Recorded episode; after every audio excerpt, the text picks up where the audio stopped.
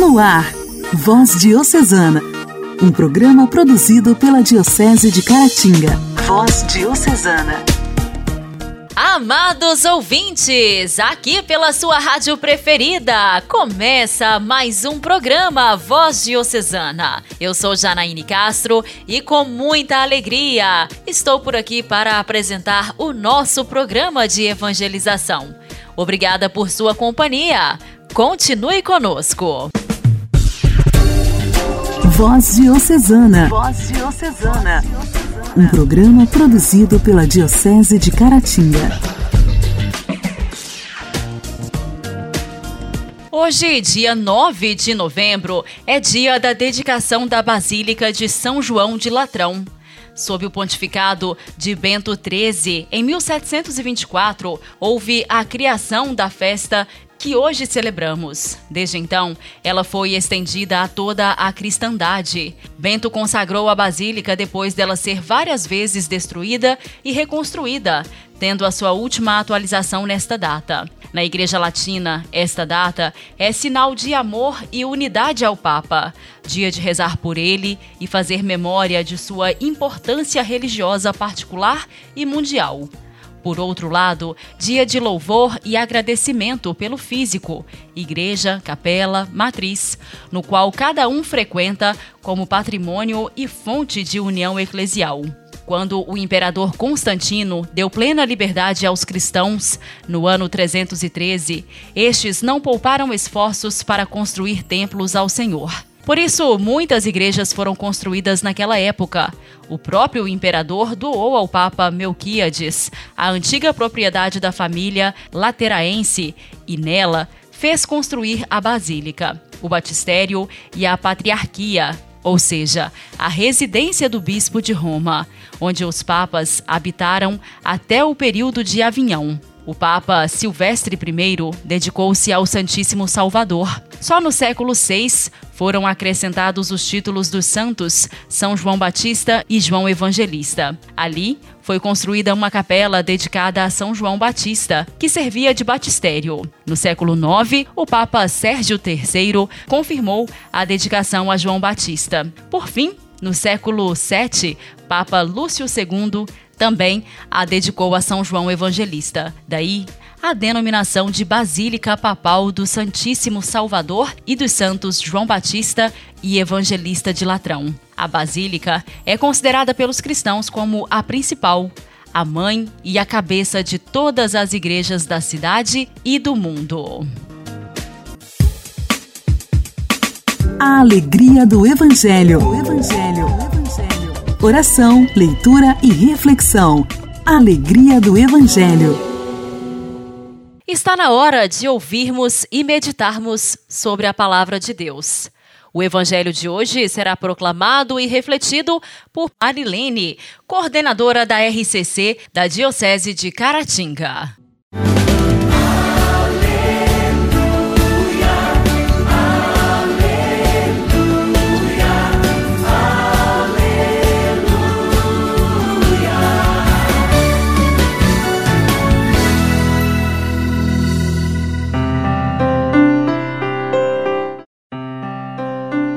Evangelho de São João, no capítulo 2, versículos 13 ao 22. Estava próxima a Páscoa dos judeus e Jesus subiu a Jerusalém. Encontrou no templo os negociantes de bois, ovelhas e pombas, e mesa dos trocadores de moedas. Fez ele um chicote de cordas e expulsou todos do templo, como também as ovelhas e os bois, e espalhou pelo chão dinheiro dos trocadores e derrubou as mesas. Disse aos que vendiam as pombas: Tirai isso daqui e não façais da casa de meu pai uma casa de negociantes. Lembrando-se então os seus discípulos do que está escrito: O zelo da tua casa me consome. Perguntou-lhe os judeus: Que sinal nos apresenta tu para procederes desse modo? Replicou-lhes Jesus: Destruí vós este templo, e eu o erguerei em três dias. Os judeus replicaram: Em quarenta e seis anos foi edificado esse templo, e tu has de levantá-lo em três dias. Mas ele falava do templo do seu corpo. Depois que ressurgiu dos mortos, seus discípulos lembraram-se destas palavras e creram na Escritura e na palavra de Jesus, palavra da salvação. Glória a vós, Senhor.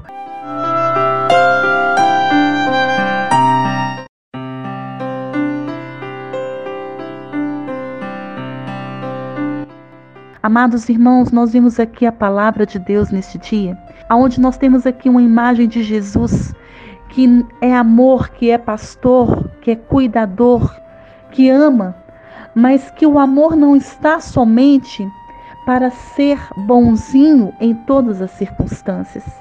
Jesus se mostra aqui que o verdadeiro amor, que o ser de Deus também passa por momentos onde não podemos ser conivente com aquilo que não agrada a Deus.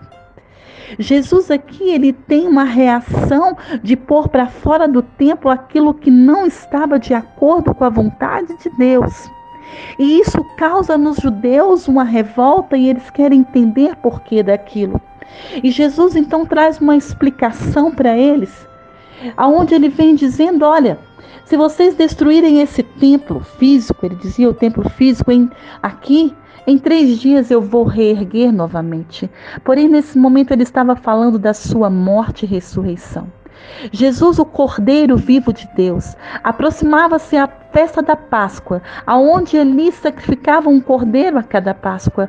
Porém, João Batista já tinha anunciado, já se aproximava o dia em que o Cordeiro de Deus, Jesus, o Filho de Deus, esse seria então o Cordeiro definitivo que seria ali morto para pagar o preço dos nossos pecados, porém ele ressuscitaria ao terceiro dia. E assim foi, e assim aconteceu. Por isso, os discípulos, ao ver a, depois que Jesus ressuscitou, eles creram na palavra de Jesus, porque assim ele havia dito. Amados, veja que hoje também nós podemos colocar na nossa vida por diversas vezes a palavra, os evangelhos vão trazer também o significado do templo, além do templo físico, o corpo de Jesus. Além do templo, corpo de Jesus, também nós vamos ver em vários momentos em que Deus vem nos dizer que nós somos a morada de Deus, que o nosso corpo é o templo do Espírito Santo, que o nosso corpo foi escolhido para Deus habitar. Portanto, nós temos que zelar e cuidar do nosso corpo também, lembrando que ele é morada de Deus. Mesmo que por muitas vezes passamos aí por um mundo que tem mesmo bombardeado a nossa vida de cristãos, tentando nos tirar, tentando nos afastar da presença de Deus, mas o Espírito Santo habita dentro de nós e ninguém pode tirar isso. O único que pode impedir o mover de Deus na nossa vida somos nós mesmos, se fecharmos a graça do Espírito Santo. Mas nesse dia, eu peço mesmo ao Senhor que nós possamos ter a graça de olhar para dentro de nós e encontrar com a potência de Deus em nós. É o Espírito Santo de Deus, é a força de Deus que habita em nós. É Ele quem nos convence a respeito do pecado, dos valores que estão totalmente distorcidos de tudo aquilo que a mentira agora tomou o lugar da verdade e vice-versa, e já não se sabe mais o que é a verdade, o que é pecado. Somente o Espírito Santo pode nos convencer, pode nos ensinar e ele habita dentro de nós. Que nós possamos pedir ao Senhor neste dia que venha Espírito Santo, venha Espírito Santo, venha transformar a nossa vida para que não sejamos coniventes com tudo o que tem acontecido acontecido ao nosso redor, para que sejamos homens e mulheres verdadeiramente cristãos, verdadeiramente filhos de Deus, filhos da igreja, dispostos a viver o que a palavra de Deus diz na nossa vida, sermos tão zelosos quanto foi Jesus ao ver o templo profanado, ao ver o templo ali em desacordo com a vontade de Deus. Que neste dia nós possamos então voltar para dentro, aonde habita o Espírito Santo de Deus. Permitir que o Senhor também possa encontrar no templo que é o nosso corpo, a nossa vida, sinais de santidade, de purificação, de presença de Deus. O Senhor assim nos abençoe e nos guarde. Em nome de Jesus. Amém.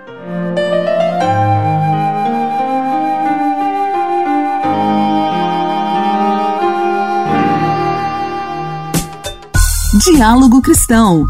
Temas atuais à luz da fé. Diálogo Cristão. Diálogo Cristão.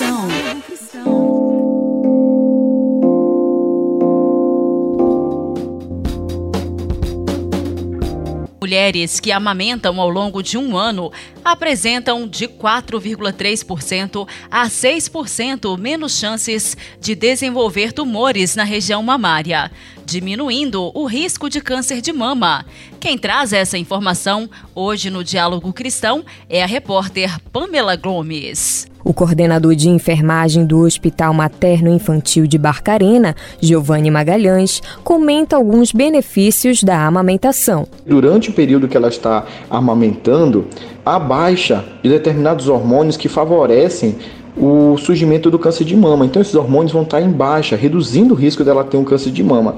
Além disso, alguns outros processos ocorrem durante a amamentação, como a eliminação e renovação de células que poderiam ter lesões de seu material genético, diminuindo assim a chance dela ter o câncer de mama. Dessa forma, quanto mais prolongado for esse tempo de amamentação da mãe, possui um maior fator de proteção para a mãe e para o bebê, o estudo recomenda ainda que a mulher deve realizar exames preventivos e que, após os 40 anos, é aconselhado a ida anualmente ao médico para a realização de exames de rotina para prevenção de um diagnóstico precoce. Giovanni Magalhães, coordenador de enfermagem do Hospital Materno Infantil de Barcarena, ressalta a importância do acompanhamento periódico. Mesmo com a amamentação, a mulher deve realizar o autoexame das mamas, o exame clínico clínico das mamas ou outros exames de apoio diagnóstico no rastreamento, como a mamografia, ultrassonografia, de acordo com a indicação médica, principalmente depois dos 40 anos de idade, ou se essa mulher também possuir aí um histórico genético de risco, porque esses exames preventivos ajudam é, no diagnóstico precoce aumenta as chances de cura, como também um tratamento menos radical. Então a gente vai ter um desfecho mais benéfico aí para essa mulher. O Hospital Materno Infantil de Barcarena, doutora Ana Turan, é uma unidade do governo do Pará gerenciada pela Pro Saúde desde 2018, com atendimentos de alta média complexidade de forma gratuita por meio do SUS. O hospital está localizado na rua José Pinheiro Rodrigues, número 258. Voz Diocesana. Voz Diocesana um programa produzido pela Diocese de Caratinga.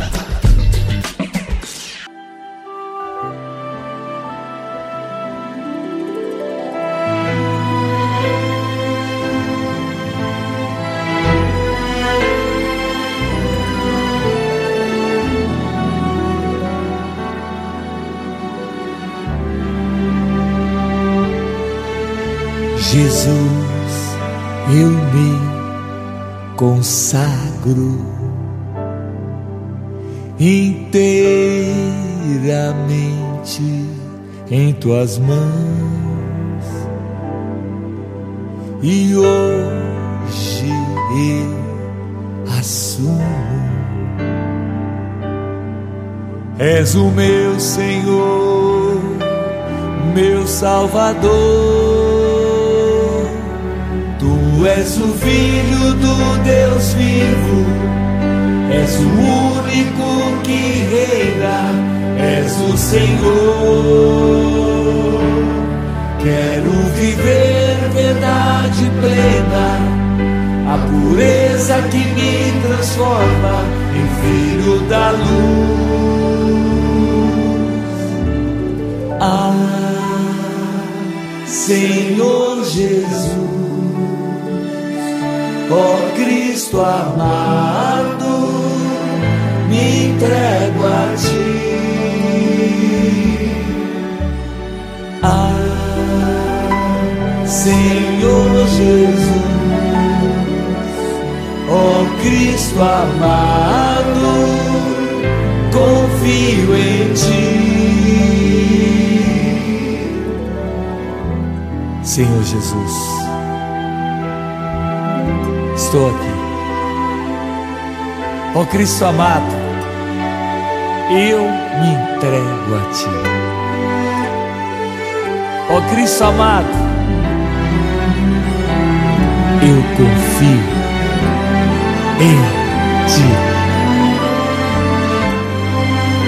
Quero te escutar, Senhor.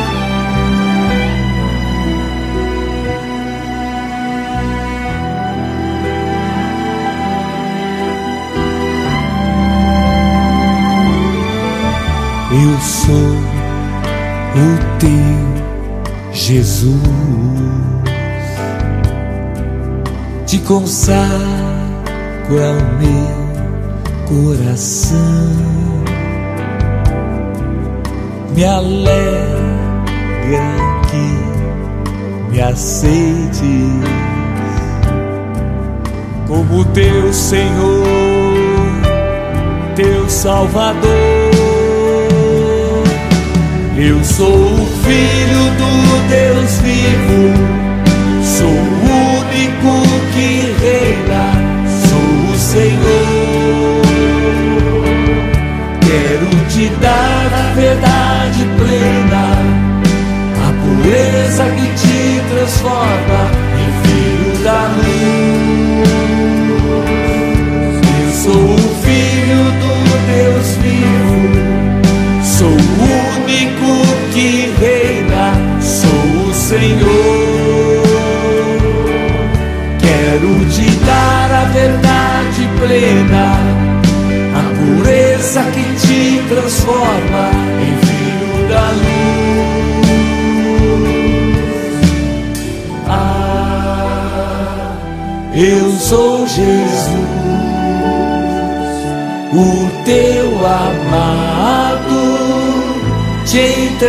entrega a mim.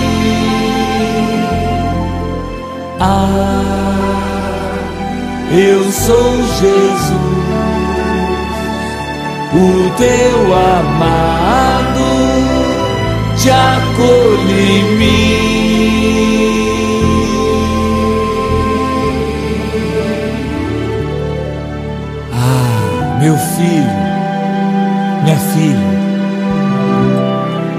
Eu sou Jesus, o teu amado, te entrega a mim, te acolho em mim, porque eu te amo. Eu sou Jesus.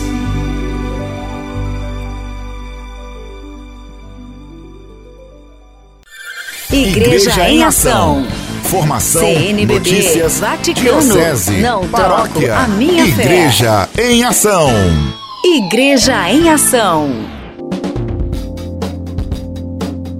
Objetivo da primeira fase do caminho sinodal é fomentar um amplo processo de consulta, a fim de recolher a riqueza das experiências da sinodalidade, vivida em suas diferentes articulações e facetas, envolvendo os pastores e os fiéis das igrejas em todos os diferentes níveis, pelos meios mais adequados, de acordo com as realidades locais específicas. Não é um exercício mecânico de coleta de dados ou uma série de reuniões e debates.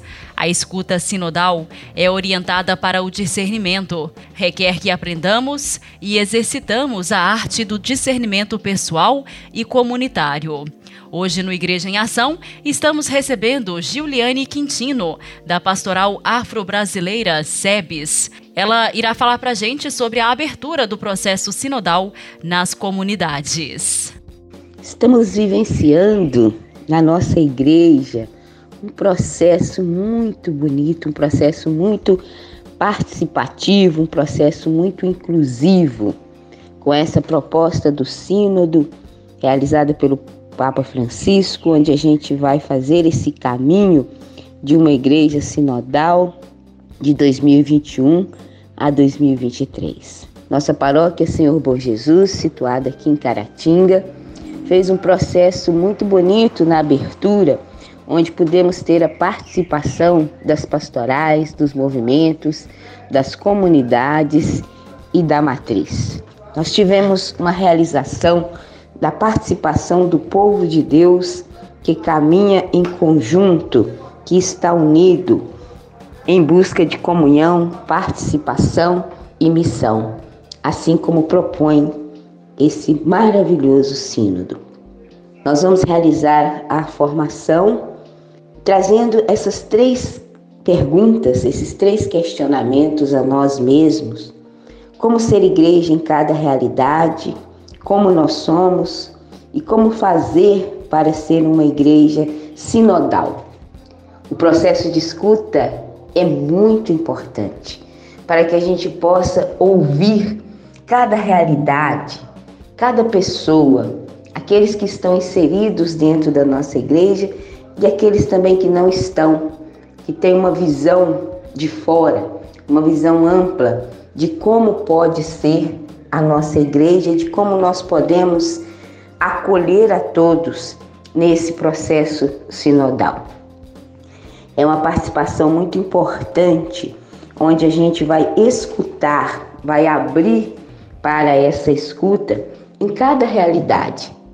Aqui, por exemplo, nós temos a realidade urbana, temos a realidade da sede, temos a realidade das comunidades da periferia, pois é um bairro muito grande, com cerca de 30 mil habitantes, é o maior bairro da nossa cidade. Nós temos a realidade rural das nossas comunidades rurais que estão nos distritos e nos povoados, que é uma comunidade de base, uma comunidade é, pé no chão, né, com grupos de reflexão. Temos a realidade também dos grupos de oração que trazem essa fé fervorosa também, nesse sentido dos movimentos, Legião de Maria, Apostolado da Oração, Terço dos Homens, Mães que Rezam pelos Filhos, que é o Grupo Santa Mônica. Então, nós temos várias realidades dentro da nossa paróquia e cada realidade deve ser ouvida. Nós temos uma periferia também muito grande, né? uma periferia extensa, com sentidos que nos trazem refletir na questão da fome, do desemprego, do morador de rua e a importância que esse sínodo traz de ouvir a cada um e a cada uma no sentido de escuta, no sentido de trazendo essa pessoa para o nosso meio e dando vez e voz a cada um e a cada uma. O Papa entendeu né, que nós estamos ainda muito fechados em nós mesmos e nós precisamos abrir enquanto igreja em saída. Então, esse processo sinodal é de suma importância para que cada comunidade, cada paróquia, cada forania e cada diocese possa se abrir e entender como é viver e como é ser igreja nesse processo sinodal. Ser igreja sinodal, uma igreja povo, uma igreja em saída. Muito obrigada. Orar costuma fazer. Intimidade com Deus. Esse é o segredo. Intimidade com Deus. Com Ana Scarabelli. Com Ana Scarabelli. Orar costuma fazer bem. Louvado seja nosso Senhor Jesus Cristo, para sempre seja louvado. Nossa gratidão a você que acompanha essa hora de intimidade com Deus na voz diocesana. Permanecei em mim. É o próprio Verbo de Deus que dá esta ordem e que exprime esta vontade. Morai em mim, não por alguns instantes, algumas horas que tem de passar, mas morai no modo permanente, habitual. Permanecei em mim, orai em mim, adorai em mim, amai em mim, sofrei em mim, trabalhai em mim, agi em mim. Dos tratados de Santa Elizabeth da Trindade. Permanecer. Permanecer nessa graça. Permanecer na oração. Permanecer na moradia do interior de Deus. Adorar nele, amar nele, sofrer nele, trabalhar nele, tudo por ele, com ele, nos pequenos e grandes desafios da vida. Morai em mim, permanecer em mim. Esse é o convite que nesse dia, nessa hora e em todo o seu existir, mas agora no trabalho, no descanso, na família, na vizinhança, permanecer, descobrindo-o cada vez mais em tudo aquilo que eleva o ser humano, em tudo aquilo que a natureza nos mostra, em tudo aquilo que faz de cada um de nós ser melhor, por ele com ele, permanecer. É o próprio Verbo de Deus que dá essa ordem.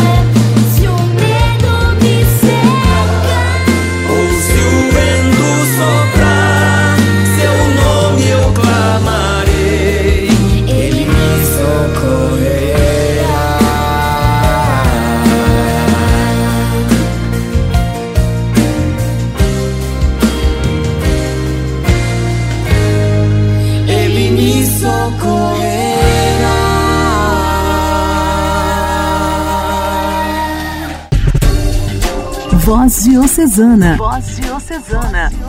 Um programa produzido pela Diocese de Caratinga.